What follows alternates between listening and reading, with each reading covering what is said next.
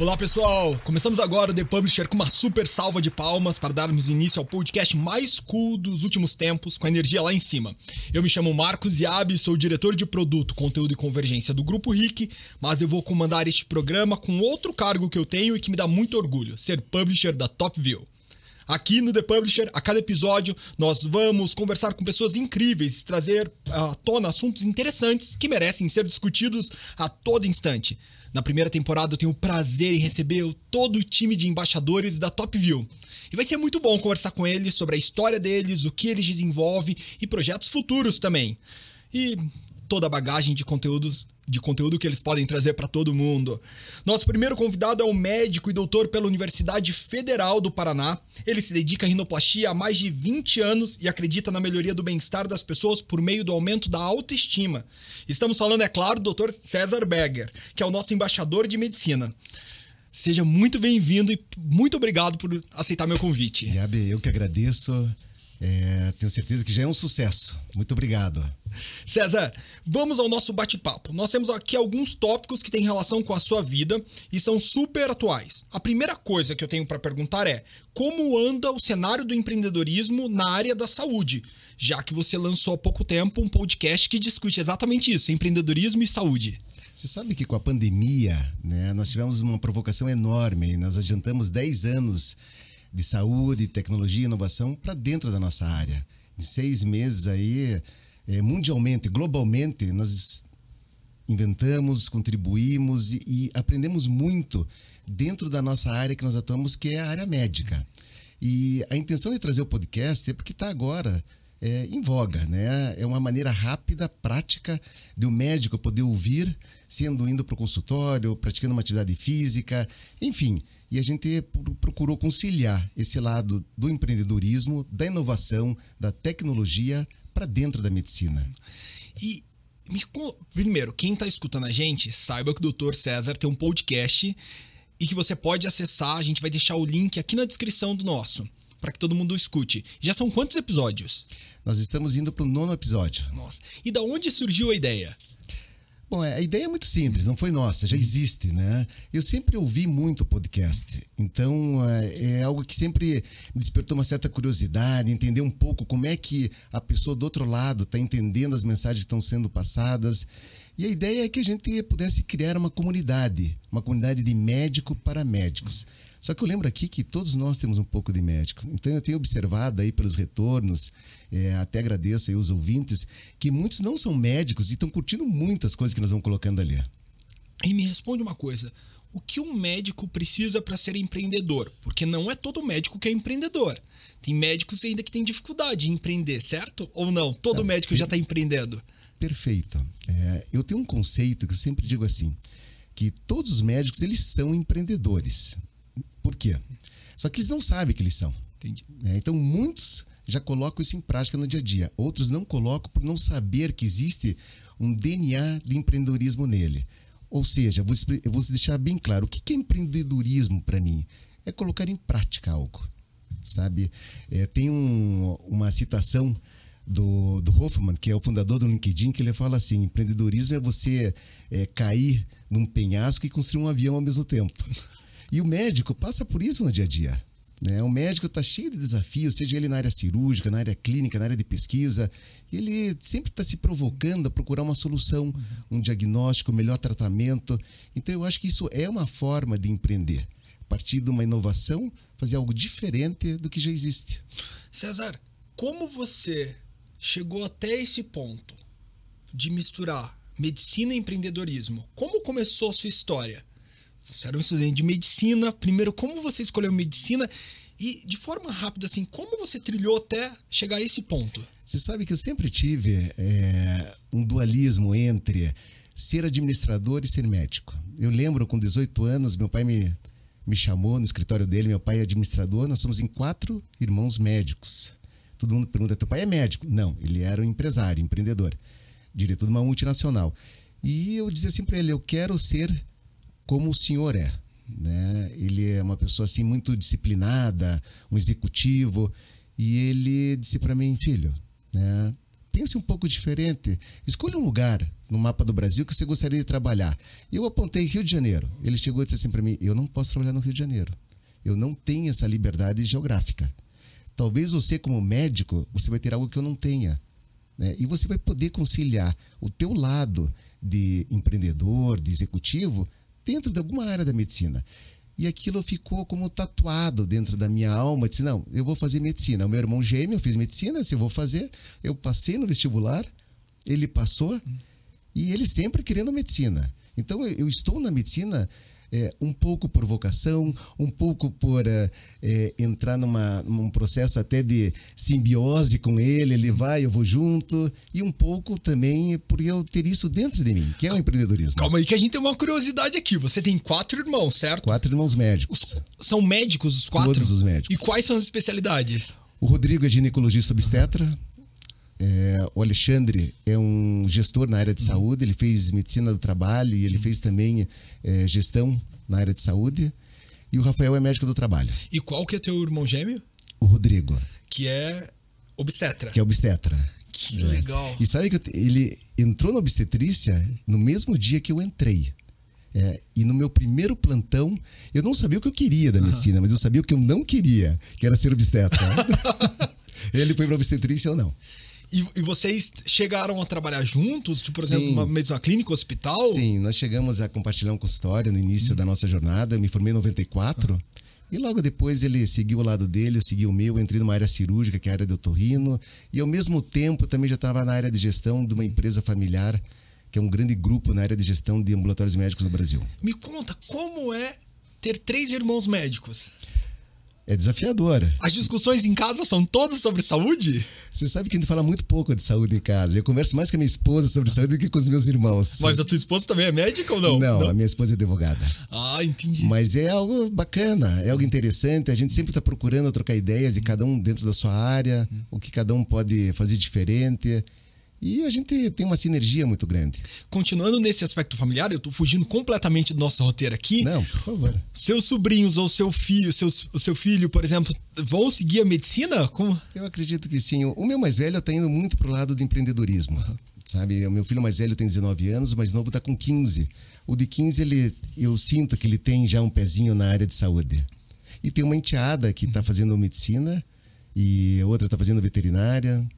E, e seus, vocês já sobrinhos? E eles também estão indo para essa área? Sobrinhos, já tenho dois sobrinhos que estão fazendo medicina, estão indo para essa área. Eu acho que existe aí sempre um, um pouquinho daquela história, né? Que o fruto não cai longe do, do da árvore, né? Então acho que já existe um pouquinho de medicina na, na nossa não, família. E depois de quatro pais, tios, né? Médicos, eu acho que é bem natural. Natural. Entrando na sua especialidade mesmo, nós temos a, cirurgia, a cirurgia estética nasal, a famosa rinoplastia, né? Esse procedimento é muito comum no Brasil e foi um dos mais procurados dos últimos anos, de acordo com a Sociedade Internacional de Cirurgia Plástica e Estética. Como você interpreta esses dados? Por que tem esse aumento e essa procura? Existe aí, eu considero, dois pontos importantes, sabe? A primeira é uma questão de mercado, né? tanto para posicionamento dos homens quanto para autoestima, principalmente das mulheres. É, a cirurgia facial está sendo muito procurada. A questão das mídias sociais, Instagram, Facebook, enfim, provocam sempre que as pessoas estejam melhorando. E nós sabemos que esse efeito dos selfies, das fotos, isso está sempre fazendo com que as pessoas procurem ter uma imagem melhor. Então, isso foi algo que, eu vou dizer assim, que tracionou muito as cirurgias da face. A outra é que ficou mais acessível. Hoje, é, existe uma, um, assim, um grande número de colegas que já estão praticando. A cirurgia, apesar de ser uma cirurgia complexa, que é uma cirurgia no centro da face, né, que é o nariz, é uma cirurgia assim com técnicas mais previsíveis, com tecnologia, com materiais mais adequados. Então o pós-operatório também é mais tranquilo isso favoreceu também a procura. Eu morro de vontade de fazer, mas eu morro de medo, porque tem muita gente que me diz assim: "Não faça, é muito bom, você vai, não vai se arrepender". E tem gente que me fala: "Meu, você vai se arrepender, não mexe no nariz, teu nariz é a tua personalidade". Como você lida com essa insegurança? Porque eu acredito que tem vários pacientes que chegam para você com essa mesma insegurança. Posso fazer uma consulta? Pode. Ah, você tá ótimo, tá tudo certo. Mas vamos lá, como é que eu vou te responder? Eu digo assim, olha, a insegurança, tudo que é desconhecido, principalmente quando se refere à nossa imagem, é comum. Tá? Eu diria até normal. Essa insegurança é normal. O que a gente procura sempre é explicar passo a passo, desde as fotos, a simulação com o paciente, é, como é que vai ser a experiência da cirurgia, o pós-operatório. E a gente vai conversando, como nós estamos conversando aqui, e o paciente vai entendendo, ele vai ficando um pouco mais tranquilo. Mas esse momento de ansiedade, de insegurança, é perfeitamente normal, principalmente nos pacientes mais novos. É, hoje, cada vez mais, esse pessoal da, da geração aí mais é, atual estão nos procurando, sabe, para mudar esteticamente o nariz. E a partir de que idade é possível fazer cirurgia plástica? No... Existe uma regra básica, veja, não tem idade ideal, sabe, mas existem algumas coisas básicas. Por exemplo, na menina, a menarca, que é a primeira menstruação, a gente aguarda pelo menos um ano após a menarca. Uhum. Como as meninas estão menstruando muito cedo, às vezes com 11, 12 uhum. anos, então a partir dos 14, 15 anos, ok. Nos homens, a gente espera um pouco mais. Uhum. É, e sabe por quê? Por causa do, da maturidade. Entendi. A gente observa que os, os adolescentes, eles têm um, assim, é, uma maturidade um pouco menor nessa faixa etária do que as meninas. Então a gente aguarda um pouco mais. A não ser aqueles que já chegam assim muito decididos, uhum. olha, eu quero que mude isso no meu nariz, e a gente sente que existe uma maturidade, uma, uma certa certeza do que eles querem, a gente daí indica. E tem isso mesmo, porque eu fico vendo muita gente procurando e salvando fotos no Instagram, falando, eu quero ter esse nariz. Chega muita gente falando, tipo, eu quero ter esse nariz, e você tem, e você, pela tua experiência, sabe que aquele nariz não vai funcionar. E como funciona esse processo de definição? O que mexer no nariz? É, existe, sabe? Isso é muito comum, principalmente com as celebridades. Então, uh, quando é com celebridade, a gente procura explicar todo um conceito do que tem por trás de um nariz que ela está projetando e tentando sempre procurar alinhar a expectativa dela com a realidade que pode ser proporcionada. Quando é uma foto de uma amiga ou de um amigo, a gente começa a trazer uma certa forma um pouco mais simples para a realidade. Uhum. E daí a gente diz assim: olha, mas a tua amiga, observe, ela tem a pele grossa uhum. e a tua pele é fina. Ou o nariz dela é longo e o teu é curto. Ou os, os olhos têm mais uma questão de miscigenação uhum. do que você não tem. É, e a pessoa entende muito bem. Agora, quando a gente tira a foto do paciente e faz uma simulação e mostra, a gente dali consegue entender e o paciente consegue também entender o que a gente quer passar para ele do que é realmente possível e como que vai ficar o pós-operatório. Isso diminui muito é, até as frustrações de pós-operatório, sabe? Todo mundo diz assim, ah, você não cria uma imagem é, de repente com uma expectativa muito alta para o paciente. Não, é, eu consigo alinhar as expectativas através das simulações. Que legal. E antigamente não tinha as simulações, tinha, né? São recursos tecnológicos. E como vocês lidavam antes, quando não existia? Só uma curiosidade. Conversa. É, conversa. É, hoje nós temos... Eu sempre digo que as ferramentas tecnológicas, elas servem para nos unir, uhum. para nos facilitar uhum. no trabalho. Ela não é para substituir. Então a gente usa essa ferramenta tecnológica e outras também, né, como exames no consultório, fazer uma vibronasofibroscopia para mostrar o nariz por dentro, para agregar valor ao atendimento, que a experiência fique um pouco mais leve. Uma última curiosidade que eu tenho sempre: demora muito a recuperação? Como funciona? Ou é de caso para caso? Hoje a recuperação é rápida. Oito dias, sete, de sete a dez dias a gente remove o molde. Tem paciente que está com 48 horas, se não diz que fez rinoplastia se não tiver usando o molde. Porque a gente coloca o molde, uhum. praticamente 100% dos pacientes para segurar um pouco o edema. Uhum. Os pacientes não, não parece que foram operados. Muito pouco aquela o roxidão, o roxo que é a equimose. Uhum muito pouco edema. Hoje está bem tranquilo. Eu sou fã dos perfis que existem no Instagram que mostram cirurgias, os programas que tem no, no, no site de streaming e tudo mais, porque eu adoro. Tem gente que não gosta de ver, mas eu, acho, eu acho o um máximo ver, tipo, e principalmente quando mostra, tipo, antes, depois, ou o processo cirúrgico. Tem gente que acha aquilo muito, muito forte. Eu acho o máximo, porque eu vou perdendo medo das coisas. Tanto que eu quero fazer vários procedimentos com o tempo. Faça, a vida é curta, aproveite. Além da rino e das melhorias de autoestima que os procedimentos estéticos eles trazem, né? Quais são os outros pilares que você trabalha para uma boa qualidade de vida dos seus pacientes? Olha, eu sou médico, uhum. né? Então, acima de um cirurgião de nariz, sabe, eu procuro tratar o paciente como um todo, né? Existem outros procedimentos que a gente pode realizar, preenchimentos, né, infiltrações, blefaroplastia, é, otoplastia. Agora, saindo da medicina, sabe, eu, eu sempre procuro ver o atendimento médico, a relação médico-paciente como um ecossistema global.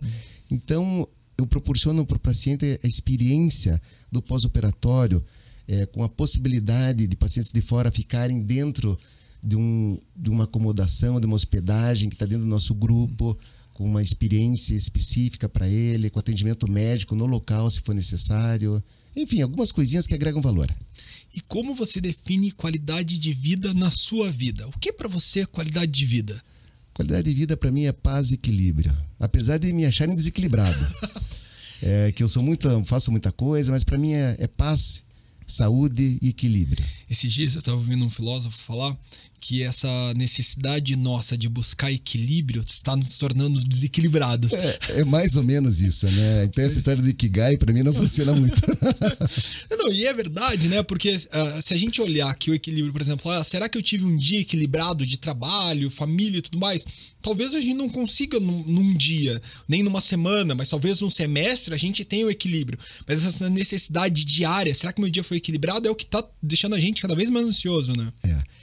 Só que a gente tem que lembrar sempre né, que não é só nós, né? Tem família, Sim. tem amigos, tem uh, outras atividades que a gente está sempre envolvido. E César, na sua família, você é um especialista em rinoplastia muito famoso. Todo mundo da sua família, os amigos dos, seu, dos seus familiares, vêm pedir dicas para você e se consultar com você alguns, fora do consultório? Não, alguns, mas eu, isso é um prazer, né? É o que a gente. Você sabe que diz um negócio que fala assim: que o homem é o que ele pensa o dia inteiro né? É verdade. Então a gente pensa o dia inteiro sobre isso. Então é isso que eu sou e nesse momento, então para mim isso é um prazer. Doutor, vamos contar histórias. Vamos Temos lá. um quadro aqui no The Publisher que é dedicado a ouvir os seus causos. Quer me contar como tudo começou com você na área médica? Pode ser. Conta aí como tudo começou. Quando você. Você falou que era por causa dos seu, seus irmãos também, isso um puxou o outro. Mas qual foi o motivo? Falou, meu, agora é medicina. É, eu acho que meu pai é o grande responsável como eu já disse. Uhum. É, quando eu fiz o vestibular, eu fiz dois vestibulares, um para administração, outro para medicina. Administração. Ah, você chegou a prestar? Eu cheguei a fazer. Mas você cursou depois ou não? Não. O que, que aconteceu? A fase, é, a primeira fase de medicina, naquela época eram duas fases. A primeira fase de medicina coincidia com a segunda fase de administração da Getúlio Vargas, que era em São Paulo. Uhum. Não tinha Getúlio Vargas aqui em Curitiba. Então eu disse assim: ou eu vou para São Paulo, ou eu fico em Curitiba. É, e daí ali que eu entrei na medicina. E chegou algum. Quando foi que depois, depois que você se formou e tudo mais, que você já teve aquele momento assim, falou, eu fiz certo escolher medicina? Eu sempre achei isso. Sempre, desde. Sempre. É, eu agradeço. Meu pai é falecido, eu faleci em 99, mas até hoje eu agradeço em orações para ele, porque a medicina é muito ampla.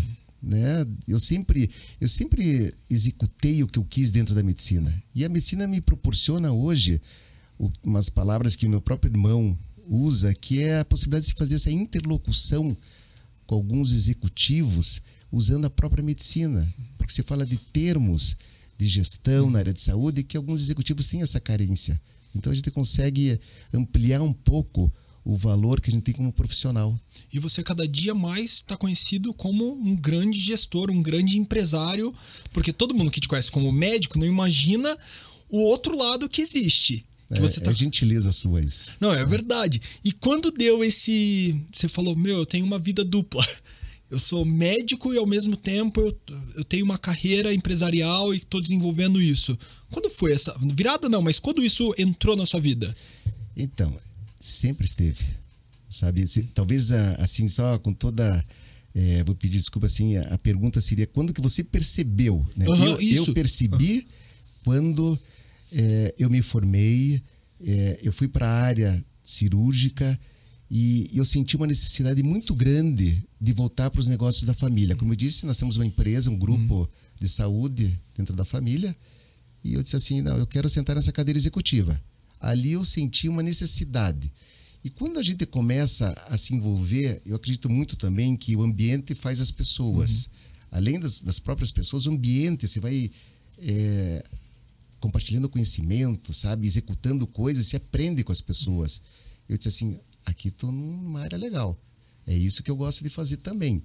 Então, hoje eu digo assim, é, eu tento evitar essa vida dupla. Uhum. Sabe? Eu sou a mesma pessoa, só que eu vou dançando Entendi. conforme a música. A música que eu exerço dentro de uma startup é mais acelerada, eu vou mais acelerado. É, a música que eu dentro da, do grupo RIC, é de um determinado uhum. ritmo, eu vou no grupo RIC. Uhum. a, a, música que eu tenho dentro do hospital com os meus pacientes, quando eu estou operando, é outro ritmo. Mas eu consegui ter essas, vamos dizer assim, essas pequenas habilidades de saber qual a música certa para poder executar os passos certos. Me conta quais são os desafios da sua carreira profissional, porque você vem desempenhando brilhantemente várias facetas e a gente acompanha a sua história. Tem algum desafio? Você fala, isso ainda é um desafio para mim? Tomara que sempre tenha, né? Porque o sangue não pode esfriar, né? Sempre, sempre, Porque sempre. agora eu sei que você está virando um comunicador, você criou um podcast, esse podcast está crescendo. Não, você sabe, sabe que eu vejo assim, olha, a gente tem que estar tá sempre se desafiando, sempre, sabe?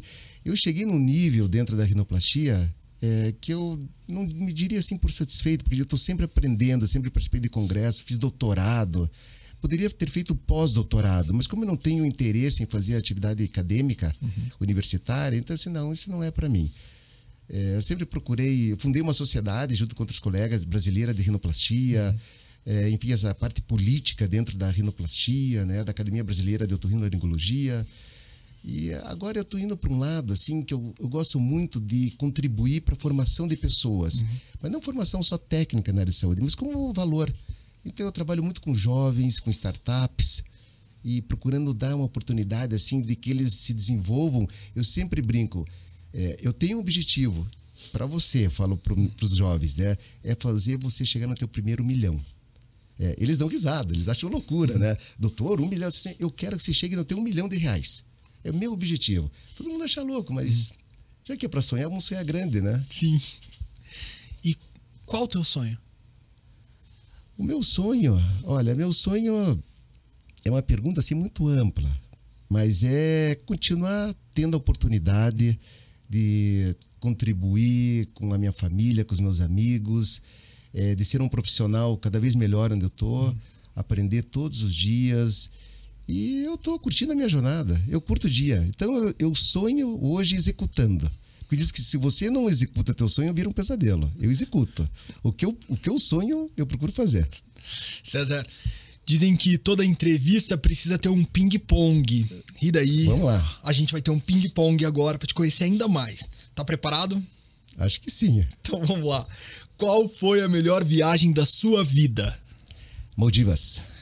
E por que foi? Teve um momento especial quando foi? E você indica também ela? Indico pelo paraíso que é e pelo lado romântico. Eu sou uma pessoa romântica, eu curto é, um bom momento com a minha pessoa amada, que é minha esposa. Então, para mim, é uma viagem inesquecível.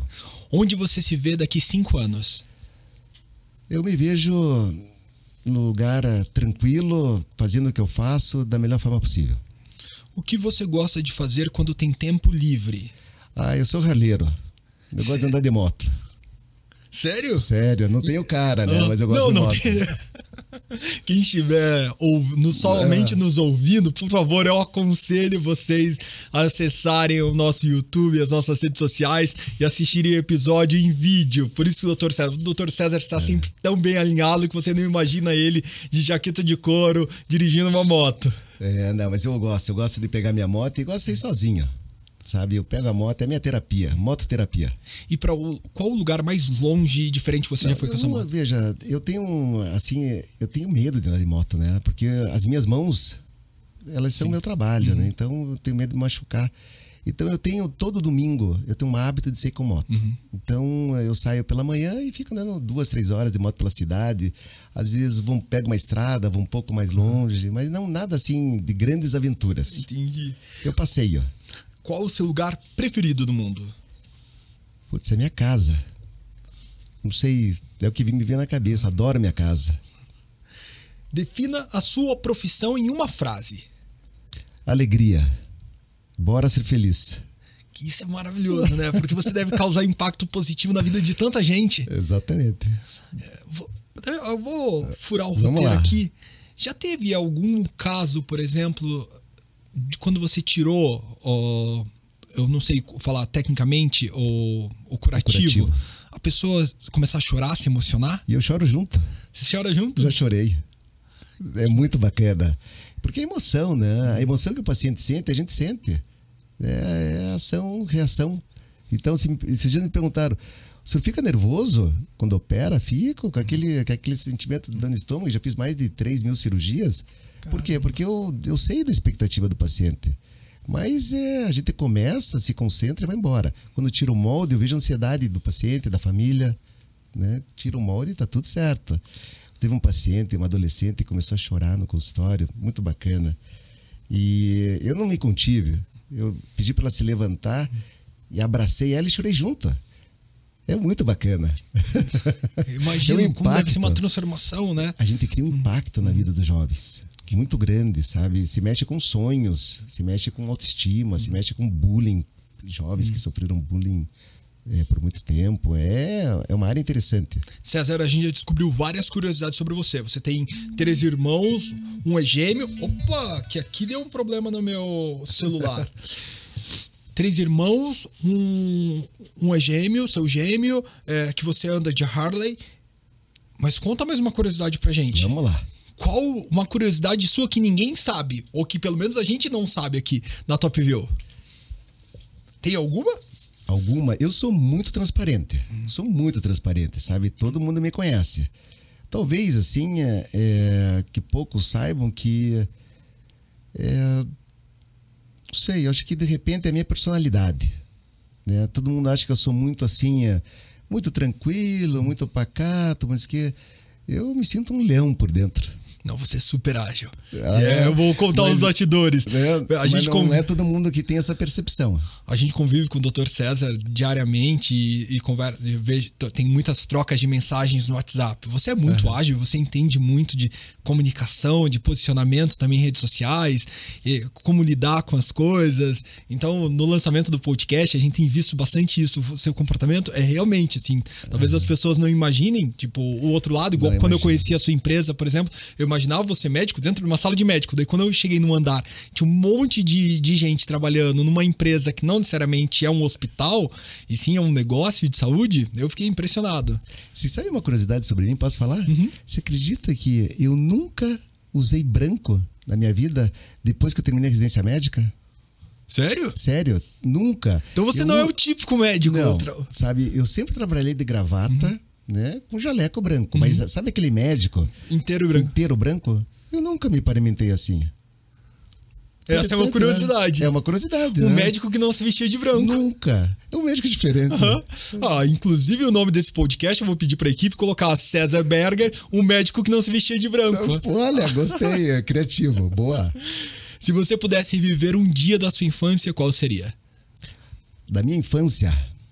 Da minha infância, acho que seria aquela fase de ingenuidade, sabe? De sete anos de idade. Por quê? Porque eu lembro que eu, meu pai em casa, sabe? A gente sentado, todos juntos, minha mãe junto, muita ingenuidade, aprendendo as coisas. Eu me lembro muito bem é, da minha infância, sabe? Então é isso, dos sete aos oito anos de idade, sem responsabilidades maiores. E qual é a palavra que está colada com César Berger? Compaixão. Compaixão. Perfeito, doutor César. Muito obrigado por topar participar do meu podcast aqui na Top View. Foi um prazer te ouvir e te conhecer um pouquinho mais a sua experiência. Eu tenho certeza que o público também vai adorar conhecer essas várias curiosidades suas. E eu que agradeço, parabéns, tá? Um publisher, né? sucesso a Top View, tá? Obrigado por essa oportunidade. Obrigado você novamente e obrigado aos ouvintes por embarcarem nesse bate-papo. Para saber mais sobre o nosso podcast, nos acompanhe nas redes sociais da Top View e da Rick Podcast. Vamos finalizando por aqui e até o próximo. Até mais, pessoal!